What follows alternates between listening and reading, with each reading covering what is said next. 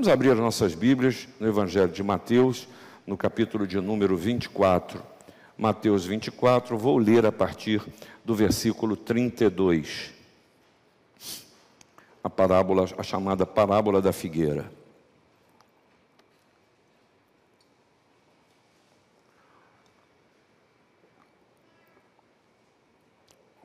Diz a palavra do Senhor.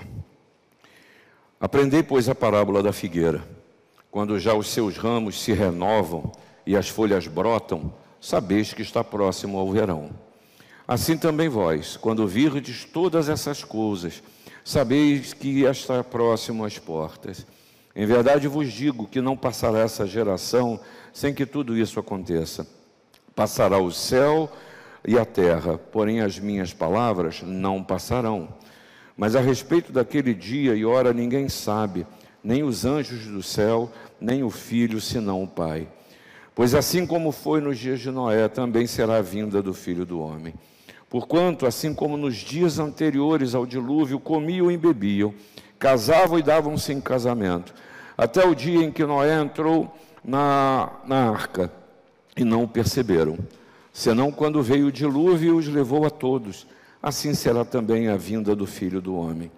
Então dois estarão no campo, um será tomado e deixado o outro.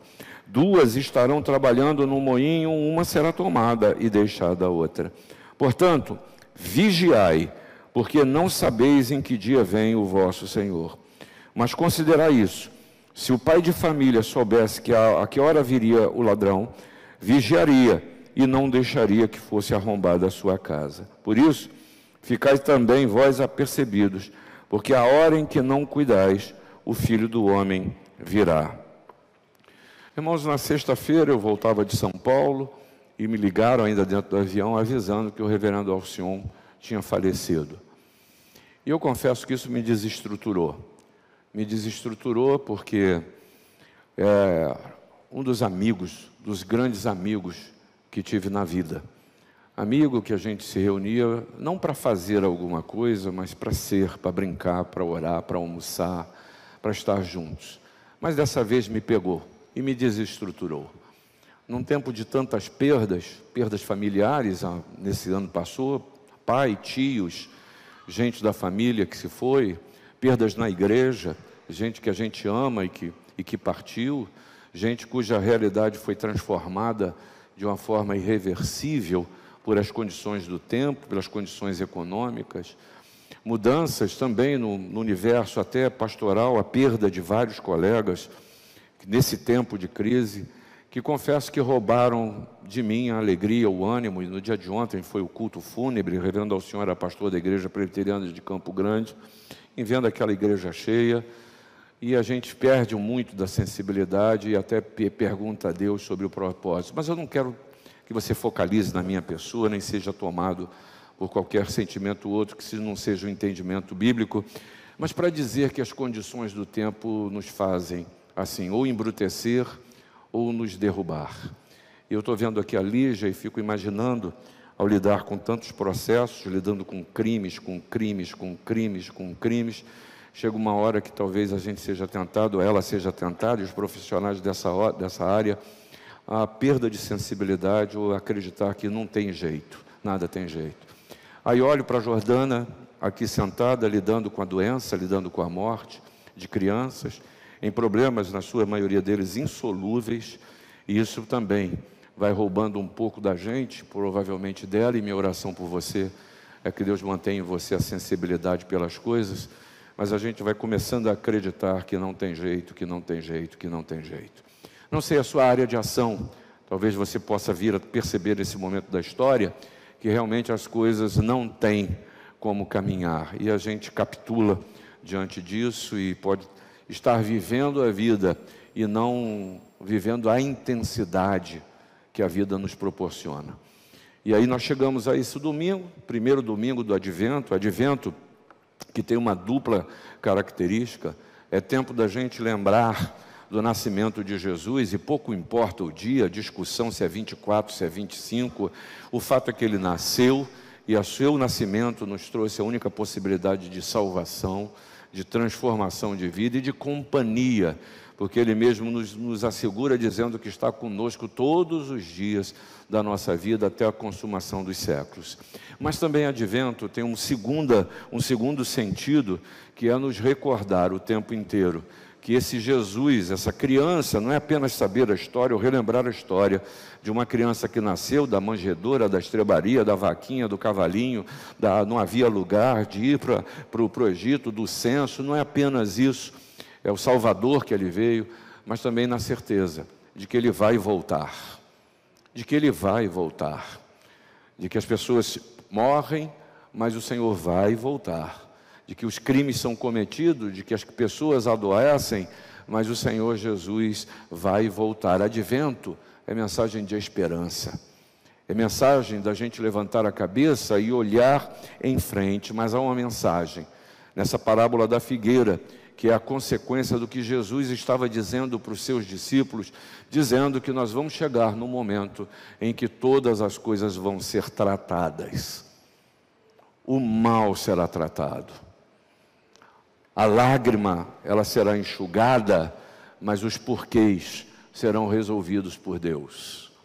A nossa vida será lidada pelo Senhor. E a gente fala nisso, e a palavra que a gente usa é sobre juízo é, final, mas é a certeza de que Deus vai tratar toda, todas as coisas e aqueles que confessam a Jesus como Senhor e Salvador, aqueles que creem que Deus ressuscitou dentre os mortos esses serão salvos. Mas Jesus está dizendo aos seus discípulos algumas realidades que a gente precisa lembrar. E mais do que saber, viver a intensidade dessa certeza. A primeira delas é a realidade de um juízo final, de que Deus determinou que tudo vai ser tratado. E a gente precisa lembrar disso para que a gente não viva não só um cinismo de vida que acomoda as situações, na certeza de que está tudo acontecendo mal graça, as coisas são assim mesmo e eu embarco nessa forma de ser e de viver. Ou quem sabe de que eu lido comigo mesmo num estado de espírito de cinismo espiritual, ou quem sabe de uma hipocrisia religiosa em que eu afirmo ter fé, mas não considero os meus passos, não considero aquilo que a palavra de Deus chama até de testemunho, porque cada um vai dar conta de si mesmo, então seja o que Deus quiser. A segunda coisa que Jesus passa a seus discípulos aqui, ainda no capítulo 24, é qual é a abrangência desse ou do juízo final.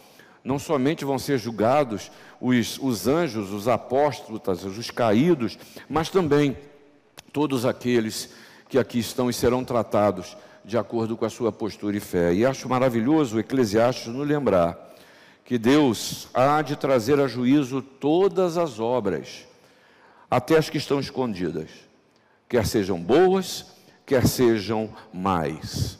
Jesus continua a dizer para os seus discípulos que o juízo tem uma finalidade, e a finalidade não é destruição, a finalidade é a manifestação da glória de Deus. Da glória de Deus. Por isso, para você que tem fé e que crê, é tempo de celebração. Porque a nossa expectativa, o nosso amor, a nossa esperança, a nossa fé, como Paulo descreveu, elas terão alcançado o seu objetivo.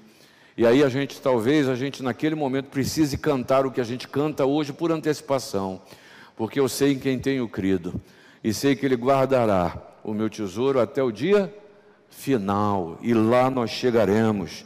Ah, falando com seus discípulos, eles já perguntam, como eu quero saber também, quando é que vai ser isso? Qual é a data? E o Senhor nos ensina dizendo: olha, não é tempo de você, você não compete a vocês conhecerem tempos ou épocas. Deus sabe, Deus sabe mas atitudes a tomar nesse tempo de espera.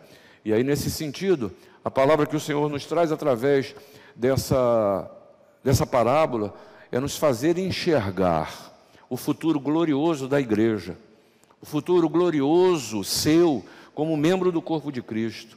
Nos faz lembrar, chamar atenção para que você viva hoje a postura de um cidadão da eternidade e não alguém que vive um interregno da história, que vai morrer e tem medo da morte e não sabe o que vai acontecer depois. Não!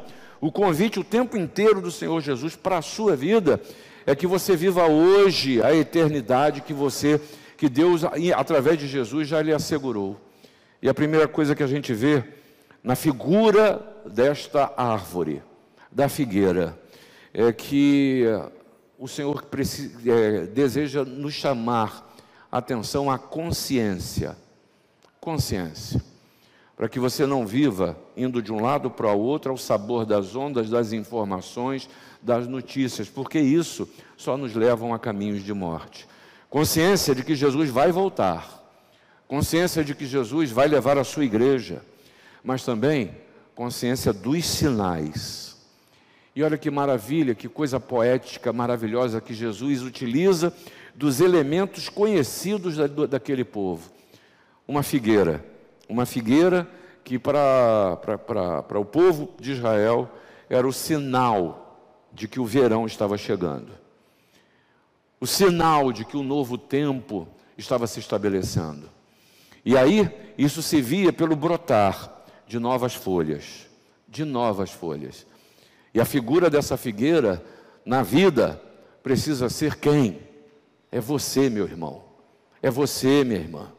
Porque a Bíblia é cheia de mensagem dizendo que o choro dura uma noite, mas a alegria vem pela manhã.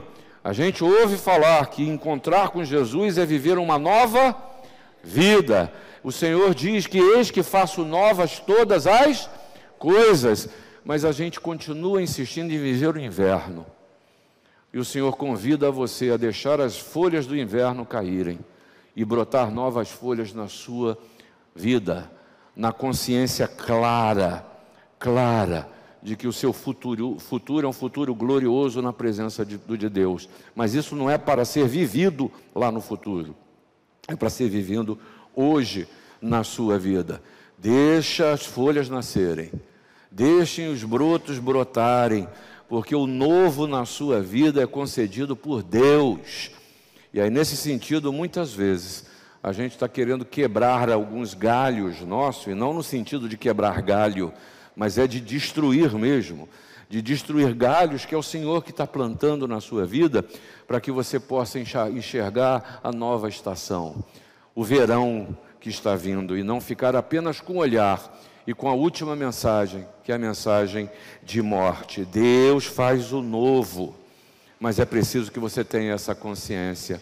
E uma coisa que eu acho maravilhosa é o cuidado de Jesus em chamar a nossa atenção como aos seus discípulos, dizendo: Olha, tenha certeza, os homens vão passar, vão morrer, a terra vai passar, o céu vai passar, mas as minhas palavras não passarão. Escreve porque é verdade. Isso é promessa de Deus para a sua vida.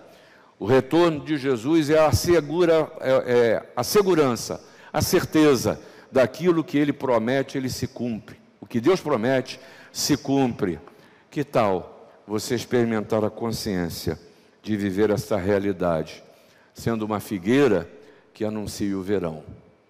Que anuncia o verão porque mensagens de morte eu e você estamos cansados de receber.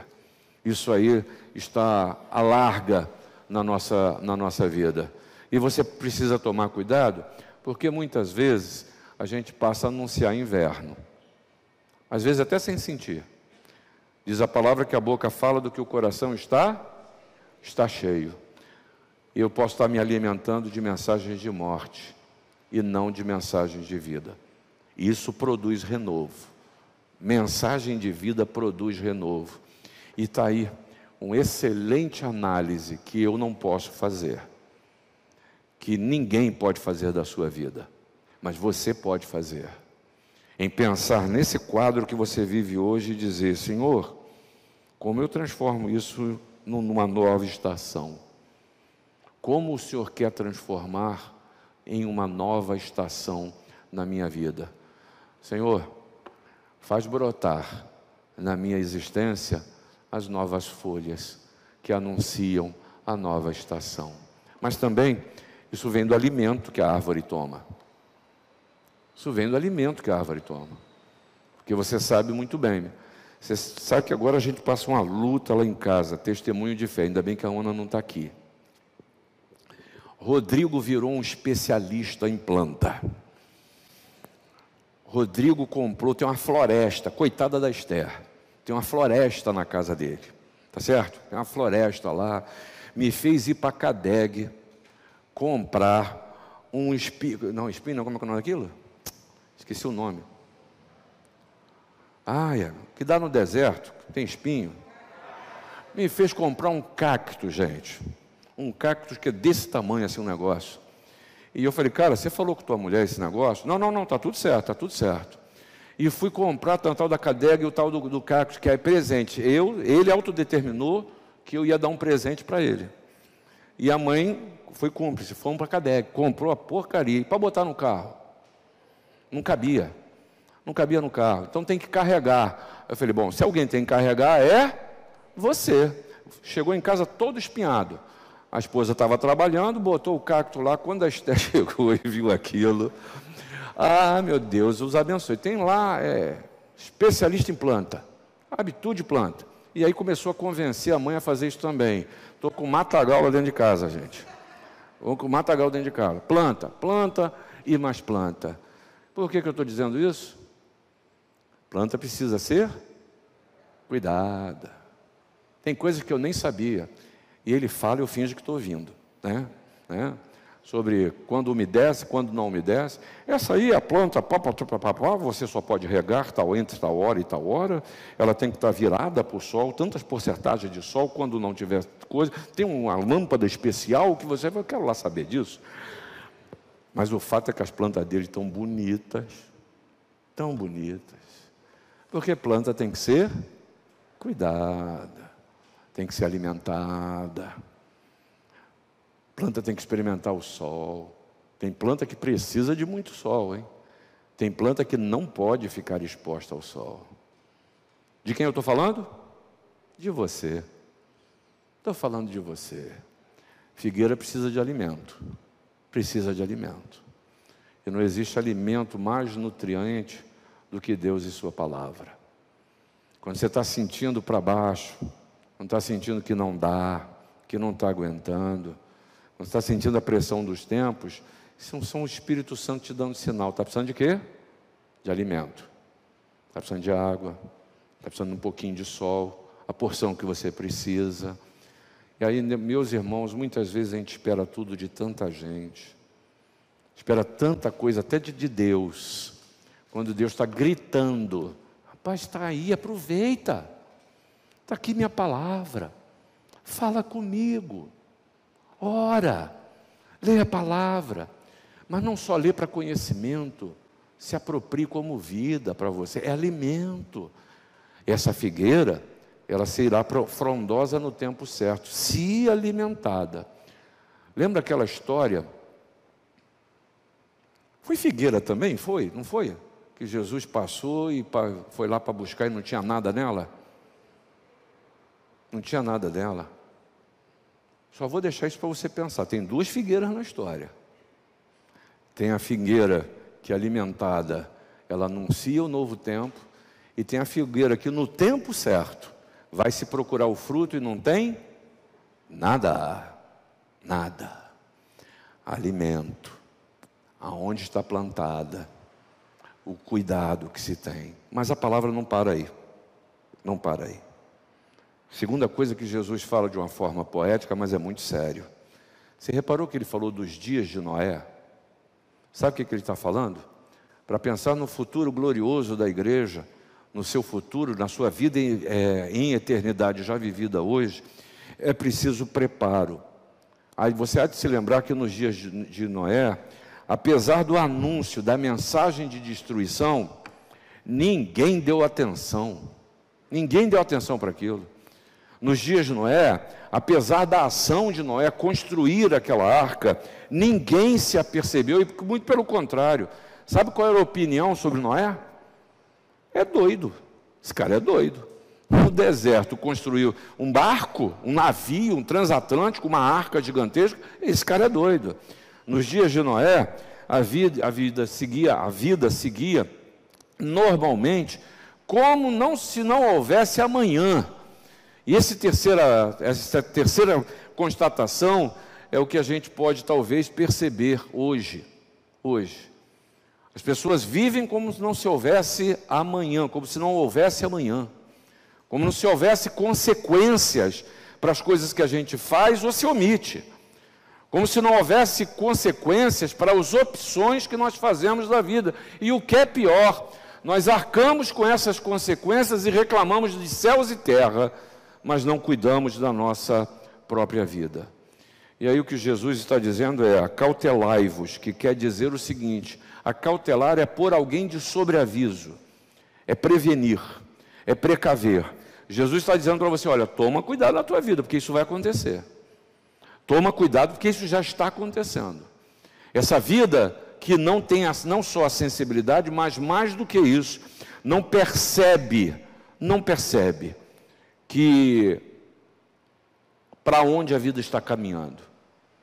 E eu preciso me preparar, e hoje eu digo para vocês com muita clareza: Talvez seja tempo de você fazer uma análise da caminhada que você fez e está fazendo na sua vida. A que ponto você chega? A que ponto você chegou? E aqui já no culto das nove, das nove eu dava dois exemplos. Um exemplo de um grande amigo já falecido, o presbítero Cleandro Siqueira, que ele tinha uma, uma maneira de falar muito imperativa, né? Ele não perguntava, ele afirmava. Então, Cleandro certa vez virou, ligou para mim, Cid, venha à minha casa hoje. O que, que houve, Cleandro? Venha, eu preciso conversar com você. Perfeito. Fui à casa dele. Chegou na casa dele, ele fala, Cid, quero que você me ajude, vou destinar todos os meus bens, quero escrever aqui um, desde já a destinação, quero que você me ajude disso a efetivar. Mas, Cleandro, que é isso que você está inventando? Você nem doente está. Nem doente você está. Não quero saber, eu quero deixar tudo reservado, tudo resolvido, não quero deixar problema para quem quer que seja. E aí fui lidar com a biblioteca dele. Aí ele pegou, vamos fazer o seguinte, o que, que você me sugere fazer? Eu falei, oh, sua biblioteca é uma biblioteca especializada em teologia. Qual é o melhor lugar para isso? Seminário. Vamos dar uma parte para o seminário, outra parte você dá para a igreja. Não, mas separe livros para você também. Falei, opa, é agora mesmo. Aí começamos a separar aquilo tudo, parará, parará. Aí eu botei os que eu tinha selecionado numa caixa. Aí eu falei, ó, oh, cliente, isso aqui eu vou chamar o caminhão para levar, para coisa e tal. Esse aqui é o meu, então vou botar no carro. Falou, não, não, não. Abra essa caixa. Me dê esses livros. Falei, ih, meu Deus. Aí dei o livro para ele, ele pegou uma caneta, sentou, abriu a primeira página e fez uma dedicatória. Fechou, me deu. Pegou o segundo livro, mas eram muitos. Eu falei, ô cliente, não precisa fazer isso não que, que é aí? Para que você vai fazer isso? Ele falou: Não, porque quando eu morrer, os livros do seminário vão estar lá e o que eu doei. Os livros da igreja vão estar lá que eu doei. E vão encontrar esses livros na sua estante e vão dizer que você roubou meus livros. Aí eu olhei aquilo e falei, cara, assina todos, vai pelo amor de Deus. Né? E aí eu vi aquilo e falei, previdência. Previdência. Um exemplo muito simples. Aí depois tratamos das coisas, quando morreu, a família veio, está tudo resolvido. O que é de quem, está tudo certo, já foi doado, não tem que nada fazer. O que eu quero dizer com isso? Não estou convidando você a sair daqui e fazer a coisa, que se Deus colocar no seu coração que faz, o que eu quero destacar é a previdência. A previdência.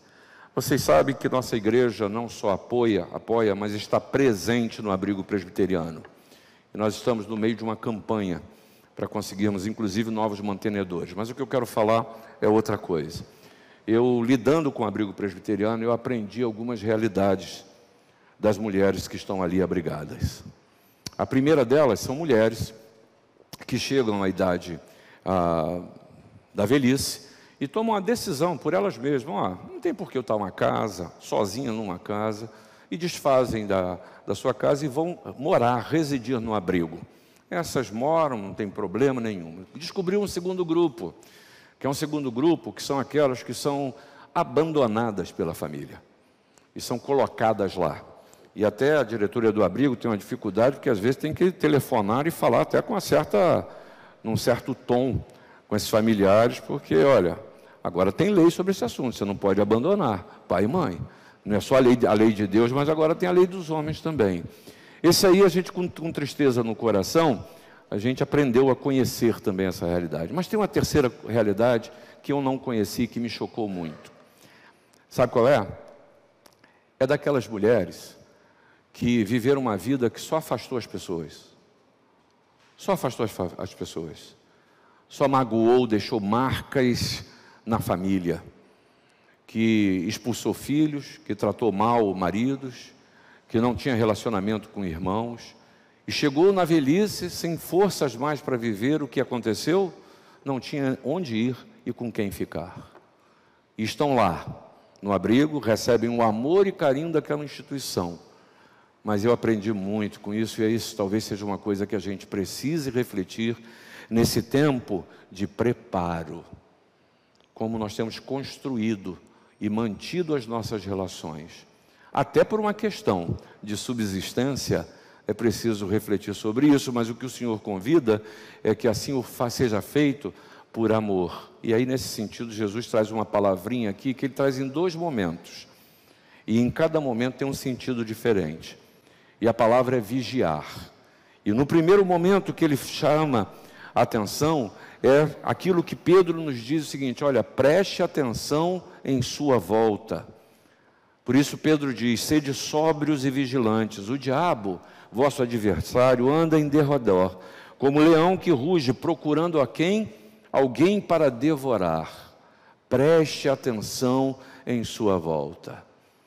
Há sinais que Deus quer que você perceba para te livrar do laço do passarinheiro, para preservar a sua alma do mal, para não permitir que você seja enredada, enredado em situações que Deus quer que você mantenha distância. Preste atenção em sua volta.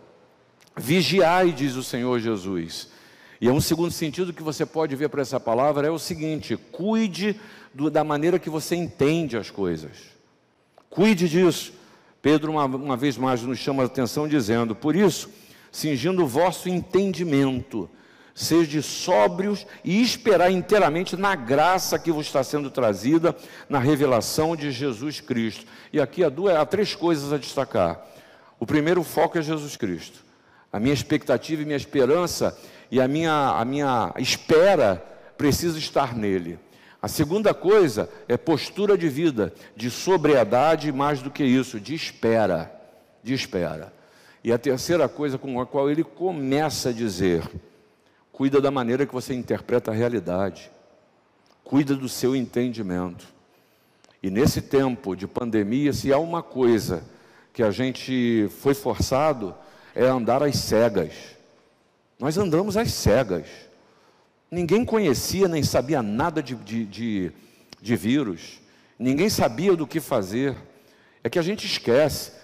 Mas se vocês forem para dia 15 de março do ano passado, os anúncios, e se você tiver curiosidade de ler, você vai dar risada, porque prognósticos, previsões, tudo errado, que ninguém sabia, nós nunca lidamos com, com pandemia.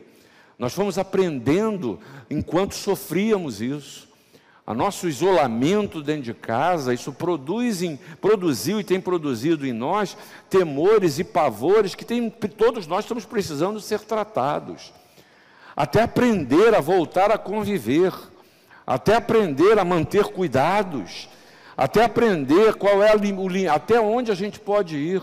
Isso é a necessidade da gente fazer uma reflexão sobre o tempo que a gente vive, mas não para aí. Esse vigiai de Jesus nos chama a atenção, tem o um sentido também de agir com critério. Pedro, uma vez mais, nos ajuda. Ora, o fim de todas as coisas está próximo. Sede, portanto, criteriosos e sóbrios, a bem das vossas orações. Mais do que nunca é preciso ter critério nas contas em casa. É preciso ter critério no nosso nível de consumismo é preciso ter critério na forma que a gente se relaciona. É preciso ter critério nas opções de vida que a gente faz. É preciso ter critério na forma como a gente tem se tratado dentro de casa. Dentro de casa. Vigiai, diz o Senhor. E o resumo disso, Jesus está dizendo para a gente o seguinte: olha, desenvolva a consciência do que está acontecendo, porque você vai perceber sinais claros da volta do Senhor. E aí, nesse sentido, há duas coisas na vida que exigem preparo. E mesmo achando que estava preparado, eu percebi que não estava. E o primeiro deles, que é muito difícil para a gente se preparar, é a morte. É lidar com a morte. Não só a morte do outro, mas a nossa mesmo. E a gente precisa lembrar o tempo inteiro que as coisas não acabam aí. Você é cidadão da eternidade. Mas a gente precisa se preparar para esse momento, porque todos nós vamos passar. Como diziam os antigos, ninguém vai ficar para semente, não é isso? Pois é, nós precisamos nos preparar para isso. Mas esse andar na disposição da figueira nos lembra que nós estamos andando na certeza e na convicção de que Jesus vai voltar. E aí ele nos traz uma terceira e última percepção da realidade. Sensibilidade. Sensibilidade. O mundo, as condições, tudo nos fazem embrutecer, perder a sensibilidade. E eu comecei falando sobre isso, sobre a minha vida, citei Lígia, citei Jordana, talvez possa ser a sua história. E é curioso que Jesus nos traz essa uma ilustração do Pai, no exemplo de como é lógico e como é óbvio que alguém se prepare para uma emergência. Você viu? Se o pai souber a hora que o ladrão vem, ele vai ficar vigia. Ele vai ficar de vigia para não deixar que isso aconteça. Mas emergências espirituais elas também podem ser tra tratadas com previdência. Podem ser tratadas com previdência. E aqui vem a segunda vez que Jesus utiliza a palavra vigiar em outro sentido. Primeiro, vigiar era sinônimo de consciência, de saber. Esse aqui agora é de preparo. É de preparo. E aí, a palavra nos ensina que eu preciso estar preparado para me viver me liberando, estando livre de, de vícios e também das ambições desmedidas, desenfreadas. Hoje é o tempo da ambição.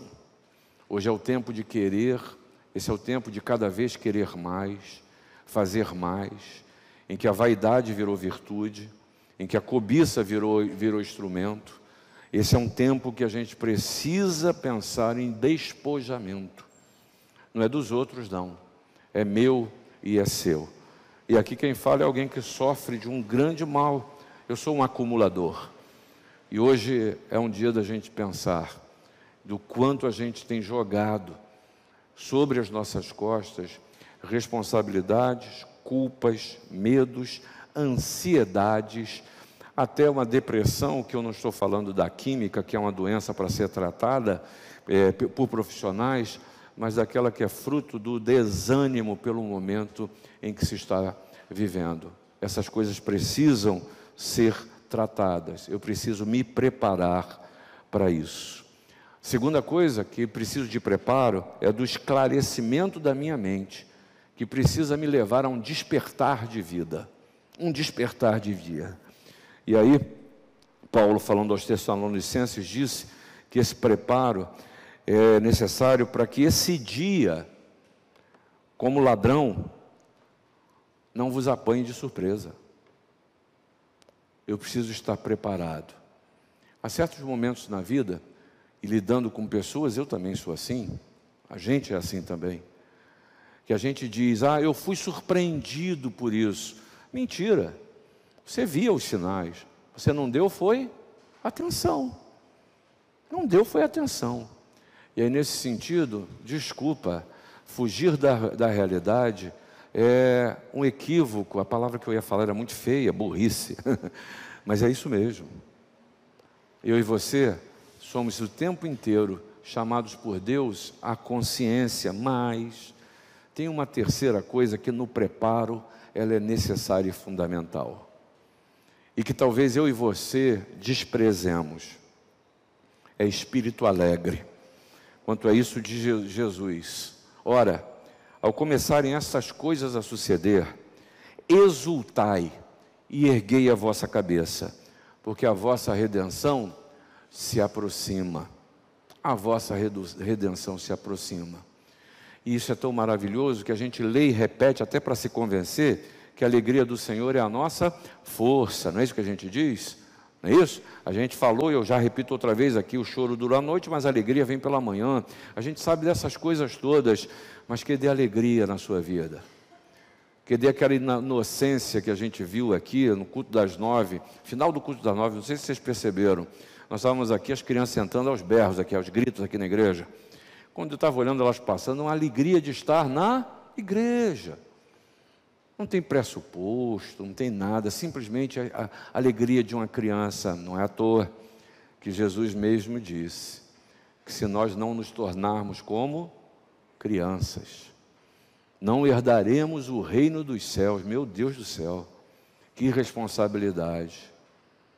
E aí, Felipe e Gabriela, vocês têm um sinal disso dentro de casa, hein? Giovanni e Léo, vocês têm dois. Fábio, Jordana, vocês têm um sinalzinho aí, na casa de vocês. Um lindo sinal, diga-se de passagem. Tem outros aqui. Miguel e Débora têm dois ali. Priscila e Israel, os sinaizinhos deles já estão bem grandes. Mas está aí, ó. São mensagens de amor, de Deus dizendo para vocês: olha, alegria, singeleza, simplicidade. A vida já é tão pesada. E aí eu me lembrei de uma palavra de um amigo meu, Ed, pastor Ed Renekiewicz. Ele estava falando sobre o cansaço do culto. E não estava falando especificamente só do momento de culto, mas da vida como um culto. E ele pegou aquela, aquela passagem que fala da mulher hemorrágica, lembra disso? Ou seja, é, Jesus estava indo para a casa de Jairo, a filha de Jairo estava morrendo, no meio do caminho está indo com a multidão com seus discípulos. A mulher hemorrágica vai e toca Jesus, Jesus para tudo e fala: Quem me tocou? Aí começa aquela bagunça ali, os discípulos, pô, quem tocou essa altura do campeonato, multidão, que conversa é essa, Jesus? E outra coisa, Jesus fala: Não, não, me traz a mulher, mas quem é que eu vou trazer? A mulher fica quieta, sai fora, aquela coisa. E Ed aproveita esse texto para comentar, para fazer uma análise dos discípulos e da multidão. E ele diz o seguinte: provavelmente aquela caminhada fosse mais uma caminhada. Aquele, aquela atitude de Jesus fosse apenas mais uma atitude de Jesus. Fosse mais um culto, mais um sermão, mais uma liturgia. E talvez eles tenham esquecido que Jesus estava entre eles. Que Jesus está entre nós. As pessoas, os discípulos reunidos na presença de Jesus, revelavam displicência, incredulidade, negligência quanto à presença deles. Eles não se aperceberam, não deram importância, não conseguiram acreditar que Jesus era Senhor do tempo, que ele ia chegar na casa de Jairo, mas Jesus que chegava na casa do Jairo também ia atender aquela mulher. E é interessante que Ed fala uma coisa que eu gostei muito, ele diz o seguinte: na verdade o que aconteceu ali que foi que os discípulos se auto-sabotaram. Eles se sabotaram.